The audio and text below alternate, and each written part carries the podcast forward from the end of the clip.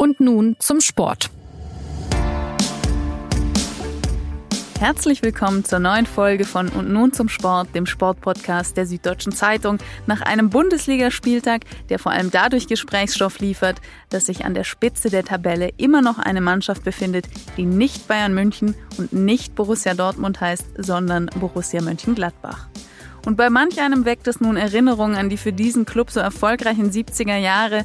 Es nährt Hoffnung vieler Fußballfans darauf, dass beim Gravieren der Meisterschale am Ende mal Abwechslung reinkommt und wirft natürlich die ganz grundsätzliche Frage auf. Was ist eigentlich los in dieser Liga, die von Gladbach angeführt wird und in Freiburg und Wolfsburg noch zwei weitere Vereine unter den ersten fünf stehen hat, mit denen in dieser Form nicht unbedingt zu rechnen war? Zu dieser Folge über die Lage der Liga begrüßt sie Anna Dreher und zugeschaltet sind mir nun Philipp Seldorf aus Köln. Hallo Philipp. Hallo und guten Tag. Und Javier Caceres aus Berlin. Hallo, guten Tag. Ja, hattet ihr das denn äh, vor dem Saisonstart erwartet, dass nach neun Spieltagen noch über dieses ungewohnte Tabellenbild ohne Bayern oder den BVB ganz vorne gesprochen wird? Ganz grundsätzlich erwarte ich vor Saisonstarts eigentlich relativ wenig, muss ich sagen. Also man muss sich ja jetzt auch nicht groß was vormachen. Natürlich hat jeder ähm, den FC Bayern vorne erwartet, gerade im Lichte der Ergebnisse der letzten Spielzeiten und auch im Lichte dessen, was ansonsten sich in Europa getan hat in den letzten Jahren, wo es ja eigentlich zu Abonnementsmeisterschaften überall gekommen ist, außer vielleicht auf den Färöer Inseln. Ansonsten äh, muss man sagen, dass sich vielleicht auch ein paar Sachen abbilden, die sich schon im letzten Jahr abzeichneten, wie zum Beispiel die Probleme, die der FC Bayern jetzt hat. Man kann in dem heutigen Tabellenführer Borussia Mönchengladbach einiges von dem erkennen, was man in Salzburg gesehen hat. Äh, wer sich angeguckt hat, wie Rose dort gearbeitet hat, der konnte vielleicht auch erwarten, dass Borussia Mönchengladbach einen solchen Sprung machen könnte, wie Borussia Mönchengladbach jetzt agiert. Also es gibt so ein paar Dinge, die tatsächlich jetzt nicht sonderlich überraschend sind. Aber ja, klar, natürlich hätte jeder ein Vermögen drauf wetten wollen, dass Bayern nach neun Spieltagen vorne ist. Was sind denn da deiner Meinung nach derzeit die größten Probleme? Also man nimmt ja ganz klar wahr, wie sehr sie mit sich selber beschäftigt sind und wie viele Nebenschauplätze es da intern gibt, die da sicherlich auch alles mit reinspielen. Aber was ist da denn für dich mitentscheidend, dass es eben nicht jetzt dem erwarteten Tabellenbild entspricht, dass Bayern ganz vorne ist? Wenn ich dazu äh, was sagen sollte, dann finde ich das in der Tat nach wie vor überraschend. Es ist so, ich hätte eigentlich im Sommer gedacht, äh, dass die Bayern dieses Jahr tatsächlich mal Probleme kriegen, ähm, souverän vorneweg zu marschieren. Als sie dann aber eben gerade rechtzeitig ihren Kader entsprechend erweitert haben mit äh, Coutinho und Perisic, ähm, dachte ich, ach, jetzt kriegen wir doch wieder das gewohnte Geschehen. Und es sah ja auch durchaus ähm, zwischenzeitlich so aus, als ob eben genau diese Zukäufe die Bayern wieder in die allerbeste Vorteilsrolle versetzten. Ja. Aber man sieht eben jetzt, dass es so einfach halt doch nicht geht, ja, indem man eben einfach gestandene und hochversierte Kräfte zufügt und dann ergibt es ein gelungenes Ganzes. Das ist ja ganz oft so, dass es anfangs aussieht, als ob es perfekt klappt und äh, sich dann nach ein paar Wochen eben die Reibungsmomente äh, einstellen. Ne? Und das ist ja bei den Bayern nun genau der Fall. Äh, äh, Coutinho ähm, kommt eben doch nicht so zum Zug, äh, wie das anfangs ausgesehen hat, ja, dass er eben bruchlos aus der einen in die andere Liga wechselt. Ähm, er bekommt jetzt doch auch zu tun mit, äh, mit den Charakteristika dieser Bundesliga, die eben sehr stark auf das Körperliche äh, reflektiert und soll Leute wie ihn halt wenig Raum gibt zur Entfaltung. Und ähm, das ist sicherlich ein ganz wesentlicher Aspekt, warum die Bayern eben noch nicht ihre ja weiterhin ja überlegene Klasse ausspielen. Also sie sind ja in jedem Spiel ähm, ganz vorn und äh, liegt ja immer nur an Momenten, dass äh, sie nicht einen souveränen Sieg einfahren, so wie jetzt auch gegen Berlin oder zuvor gegen Augsburg, sondern plötzlich so aussehen, als hätten sie das Spiel verloren. In Augsburg äh, war es ja fast eine Niederlage. Man wird ja, äh, auch wenn man seit Jahrzehnten äh, die Bundesliga guckt, immer wieder aufs Neue getäuscht. Und ich hätte zum Beispiel gedacht, äh, dass wir einen enorm spannenden Abstiegskampf erleben werden, in den bis zum Schluss zehn Mannschaften verwickelt sein würden. Ja. Ähm, das ist aber nun gerade nicht der Fall, sondern da hat sich nach wenigen Spieltagen abgezeichnet, welche Mannschaften dem Abstieg ins Auge sehen müssen. Und äh, das sind genau die fünf, die unten drin stehen. Ich würde Mainz sogar noch ausklammern, weil die Mannschaft meines Erachtens genügend Qualität hat, um irgendwie so im hinteren und mittleren Mittelfeld zu landen. Und die fünf, die unten drin stehen, die haben bittere Monate vor sich. Dann hat man im Prinzip ja jetzt mal, äh, was ja eigentlich ganz angenehm wäre. Den umgedrehten Fall. Vergangene Saison zog sich die Spannung bis auf natürlich ganz vorne, aber sonst ja vor allem daraus, dass man geguckt hat, wer steigt letztendlich ab, wenn ich das richtig im Kopf habe. Und jetzt hat man es mal andersrum. Das ist ja eine, eine Situation, die man sich sehr lange erhofft hat, dass man so einen großen Wechsel da vorne hat. Jetzt hat nach dem 4 zu 2 gegen Frankfurt Gladbachs Trainer Marco Rose gesagt, wir haben weiter versucht, Druck aufzubauen und sind weiter mutig auf das Tor gegangen. Das ist ja was, was prinzipiell schon mal gut ist. Und dann hat er noch gesagt, in der Liga geht es darum, dass wir unser Spiel weiterentwickeln und besser werden. Das gelingt ihm offensichtlich auch ganz gut. Was macht diese Mannschaft diese Saison schon so gut aus? Da ich sie jetzt ein paar Mal gesehen habe, einen gewissen Vergleich anstellen kann. Also nach dem ersten Spiel, was zu Hause gegen Schalke 0 zu 0 endete, dachte ich, das wird eine sehr schwierige Reform. Denn Rose hat auf Anhieb quasi das Erbe seiner Vorgänger weggeworfen. Dieses äh, schnelle Kombinationsspiel über die Flügel, ähm, das Ballbesitzspiel, die vielen äh, Kombinationen auf engem Raum, aber eben auch die Verlagerungen, das alles kennzeichnete ja die Borussia in den letzten Jahren. Und in den besseren Tagen sah das auch wirklich glanzvoll aus. Und jetzt sah es eben zunächst mal so aus, als ob das ein, ein Schwerarbeiterfußball werden würde. Ja. Und das Interessante ist, äh, dass Rose eben an diesem Werk im laufenden Betrieb gravierend gearbeitet hat und es ja, teilweise wirklich äh, fundamental auch wieder verändert hat, das Geschehen. Und daraus hat sich sehr schnell etwas sehr Solides und sehr Mitreißendes entwickelt. Und das Interessante ist ja auch, dass er mitten im Spiel auch Entscheidungen trifft, die dann eben sehr weitreichenden Einfluss haben. Und das war auch jetzt gegen Frankfurt wieder der Fall. Javier, du hast vorhin noch die Vergleiche zu Salzburg gezogen, wo Rose davor gewirkt hat es schaffen ja aber jetzt nicht so viele Trainer, das, was sie davor gemacht haben, eins zu eins auf eine Mannschaft zu übertragen, die sie dann gerade erst noch kennenlernen.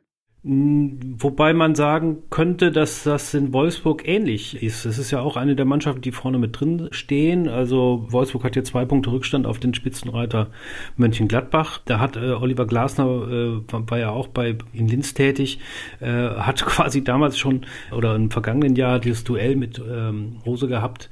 Ich glaube, dass da ein Import stattgefunden hat, der wirklich interessant ist aus Österreich. Äh, dort wird offenbar schon seit Jahren, und das hört man auch bei den, bei den Spielern interessanterweise raus, sehr viel über Fußball reflektiert, über die Art und Weise, wie man Fußball spielen möchte. Ja. Und das erkenne ich jetzt tatsächlich bei Borussia Mönchengladbach wieder, wie auch in Wolfsburg. Das bedeutet nicht, dass ich jetzt alles uneingeschränkter äh, großartig finde. Also ich habe jetzt äh, gestern äh, äh, oder am Sonntag äh, Wolfsburg gegen Augsburg mir ansehen müssen, muss man fast sagen. ähm, das war jetzt nicht gerade ein, ein, Spiel, das man wirklich in Erinnerung behalten sollte. Aber zumindest ist erkennbar, dass da äh, Trainer in die Bundesliga gekommen sind aus dem Ausland, die eine ganz klare Vorstellung von dem haben, was sie da machen wollen und das auch vernünftig umsetzen. Also so gesehen würde ich jetzt mal sagen, das sind Beispiele dafür, dass äh, sich Ideen, wenn sie klar sind, äh, auch durchsetzen können. Also liegt es weniger an den Mannschaften, die so gut zusammengestellt wurden, sondern vielmehr an den Trainern diese Saison, was die Newcomer da oben oder, oder die Überraschungsmannschaften da oben angeht. Dem würde ja zumindest das Beispiel Freiburg entgegenstehen. Nein, ne, das ist kein Widerspruch. Äh, wir haben, wir haben glaube ich, acht Trainer, ähm, die zum ersten Mal in der Bundesliga arbeiten. Und davon erweisen sich doch einige ähm, als ähm, sehr effektvolle äh, Neulinge. Also man darf ja auch den ähm, David Wagner von Schalke 04 nicht vergessen, Stimmt. der im Grunde sich kaum verändert hat, äh, personell ein ganz anderes Ensemble gezaubert hat. Und das geht eben auch so über diesen, ähm, ja, man muss es jetzt irgendwie so sozialpädagogisch sagen, über diesen Gruppenimpuls. Der macht eben aus elf Einzelspielern ein komplettes Ganzes, ja. Und das ist ja in, in Wolfsburg und in Mönchengladbach durchaus ähnlich zu beobachten, ne? wo Strukturen geschaffen wurden, die, die einer Mannschaft Halt und Linie geben. Mhm. Und es ist offenbar so, dass denen auch äh, Zeit eingeräumt wird. Also ich meine, wir haben jetzt den neunten Spieltag. Äh, es gibt im Grunde keine größeren Trainerdebatten, außer kurioserweise, wenn man so will, beim FC Bayern. Ansonsten aber sind alle Trainer äh, fest im Sattel. Und naja gut, über Favre wird natürlich auch relativ viel diskutiert, aber das ist schon interessant, dass sich anscheinend die Verantwortlichen der Vereine dazu durchringen, ihren Trainern auch Zeit zu geben. Was ja vielleicht dann auch ein entscheidender Punkt ist, weil wenn wir jetzt die zwei Beispiele nehmen, dann sind das ja die beiden Mannschaften, die, auch wenn sie im oberen Drittel der Tabelle sind, aber ihren eigenen Ansprüchen gerade nicht genügen können. Wenn man jetzt drauf guckt, mit 19 Punkten hat Borussia nach neun Spielen den besten Saisonstart seit 32 Jahren in der Fußball-Bundesliga hingelegt und erstmals seit der Meistersaison 76, 77 steht die 11-3 Spieltage in Folge an der Spitze. Jetzt kann man natürlich sagen, es ist noch sehr früh, aber man kann auch fragen, könnte das jetzt die Saison sein, in der Gladbach den Titel holt? Guter Witz. Also, äh, die Fragen, äh, die kommen ja auch schon nach drei Spieltagen, wenn da zufällig irgendwie Fortuna Düsseldorf mal oben steht oder so. Ähm, oder der SC Freiburg. Und, und, das kann immer nur satirisch gemeint sein. ähm, ich habe nicht das Vertrauen in Borussia Mönchengladbach, beziehungsweise ich habe ähm, leider eben dieses Misstrauen, äh, dass sich doch wieder alles in gewohnter Weise einpendeln wird. Man könnte sogar fast von einem Wort sprechen, das Momentaufnahme heißt. ich finde, dieses Wort musst du, muss, muss, muss sich Philipp Seldorf unbedingt patentieren lassen. Ja, ich, ich wollte es aber gleichzeitig verbinden mit. Das ist ein äh, großartiges Bild. Mit einem Fünfer oder Zehner in die Floskelkasse, weil das Wort. Aber es stimmt natürlich. Letztendlich ist er, aber ist nicht jeder Tag eine Momentaufnahme, also. Absolut. Naja. Nein, um es äh, um tatsächlich ernst zu sagen, ähm, ich halte es trotzdem für ein Intermezzo. Ähm, so äh, interessant und aussichtsreich die, die Gladbacher jetzt äh, sich entwickelt haben, ja, weil es, äh, es ist ja kein, kein Start gewesen, der so zu allerhöchsten Hoffnungen berechtigt zu sein schien. Ja. Ähm, und daraus äh, hat sich eben eine sehr solide Spitzenmannschaftsqualität gebildet. Ne? Das, gerade jetzt das Spiel gegen Frankfurt äh, hat das ja belegt, ja, mit welcher Leidenschaft und mit welchem Schwung und mit welcher Kraft, aber auch ähm, so schöpferischen Energie die Gladbacher Gladbach hervorgehen. Das ist ein großer Fortschritt und das eben, wie schon erwähnt, mitten im laufenden Betrieb. Ja, und insofern ist das sicherlich jetzt nicht nur so ein vorübergehendes Phänomen, aber all das geschieht natürlich immer nur letztlich dank der Gnade des FC Bayern. Ähm das, das würde ich, würde ich auch unterschreiben. Also im Grunde teile ich diese Skepsis, die da anklingt, auch. Skepsis im Sinne von, es wird sich nicht vermeiden lassen, dass äh, die Bayern vielleicht am Ende doch wieder vorne sind. Andererseits ist äh, das schon sehr äh, auffällig, wie sehr es da knirscht immer wieder und äh, auch aufgrund von Dingen, die, glaube ich, einen gewissen Wettbewerbsvorteil ausmachen zugunsten von Mannschaften wie Borussia Mönchengladbach. Denn da, was letztlich dieser, dieser ganzen Unruhe, die es dann doch beim FC Bayern äh, gibt, zugrunde liegt, ist ja eine augenscheinliche Unzufriedenheit mit der Art und Weise, wie Fußball gespielt wird. Ja. Und das ist anderswo einfach nicht äh, gegeben. Ja? Und ich habe auch nicht das Gefühl, dass das äh, sich in nächster Zeit großartig ändern wird. Der FC Bayern hat relativ große Anstrengungen unternommen, um den erwähnten Coutinho zum Beispiel zu holen.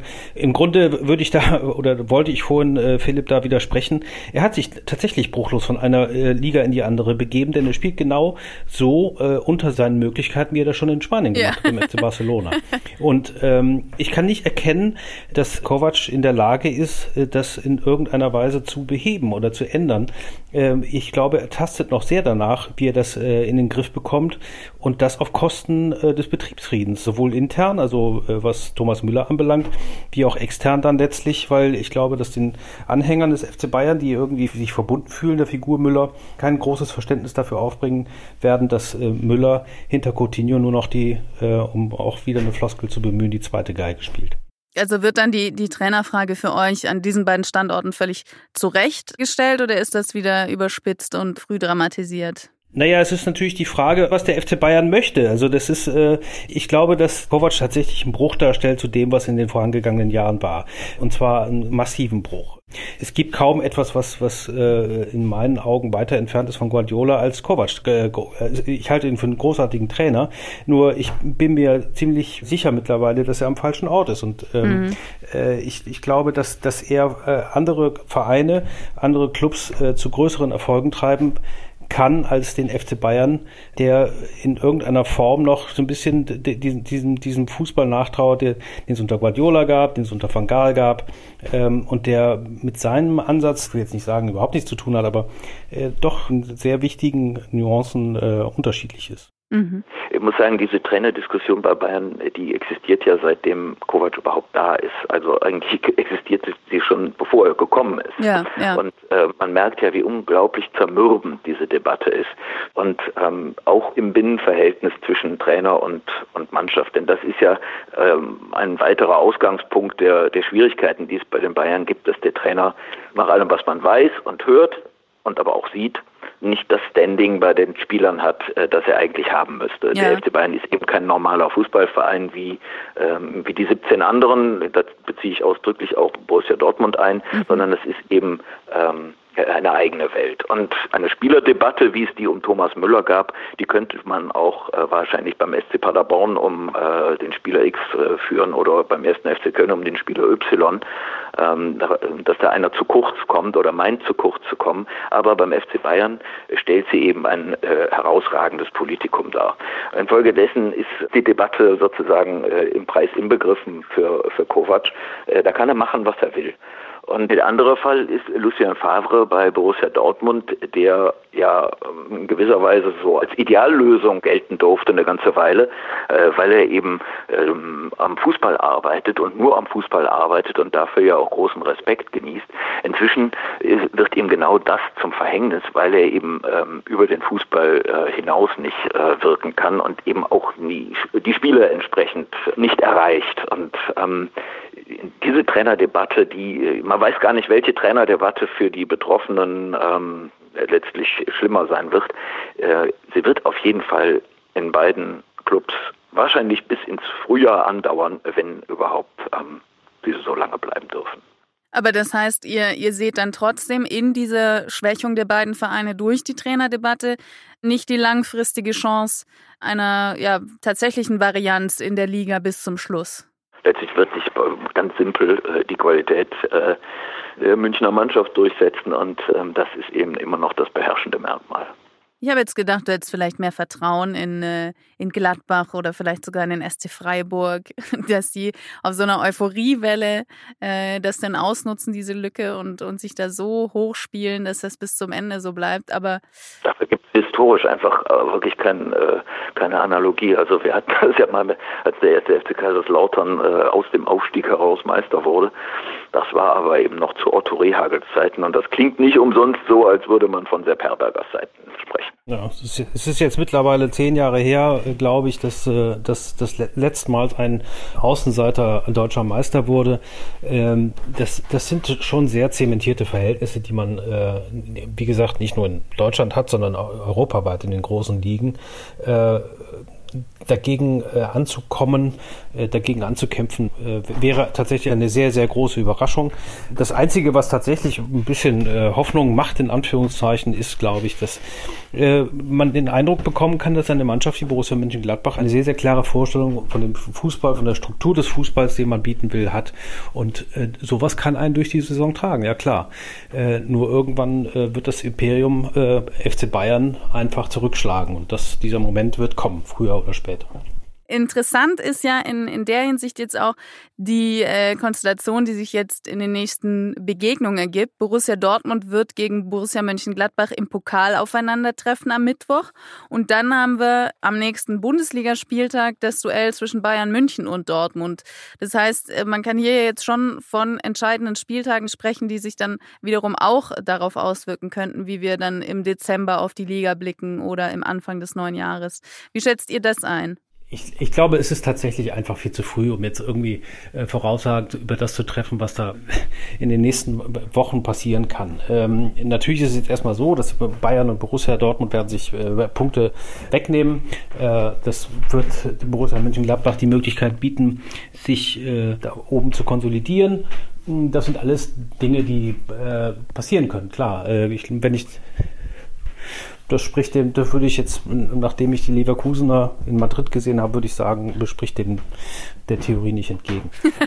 Wir müssen abwarten, wie, wie, sich die Dinge entwickeln, gerade in München. Ähm, denn ich glaube, da ist tatsächlich die, der entscheidende Faktor äh, zu, zu sehen, äh, der uns Auskunft geben wird über das, was in dieser Bundesliga-Saison passieren wird. Philipp, möchtest du da noch irgendwas ergänzen? Naja, bei Borussia Dortmund ist es halt wie bei den Bayern. Es kann halt eben auch irgendwann mal eine, äh, einen Initialmoment geben, wo die wieder anfangen, ähm, solide zu werden und ihre Klasse dann eben auch wieder zu entdecken. Und so ein Pokalspiel wie jetzt zu Hause gegen Gladbach ist natürlich eine wunderbare Gelegenheit dazu. Und sie müssen natürlich eben auch einfach den Spaß an ihrem Spiel wiederfinden. Das äh, so, so billig das jetzt klingt, aber äh, das ist genau das, was diese Mannschaft ja eigentlich auszeichnet in ihren guten Tagen, die ja noch nicht so lange zurückliegen. Die sind ja so schlecht jetzt auch nicht gestartet ähm, und haben einige wirklich begeisternde äh, Spiele gebracht.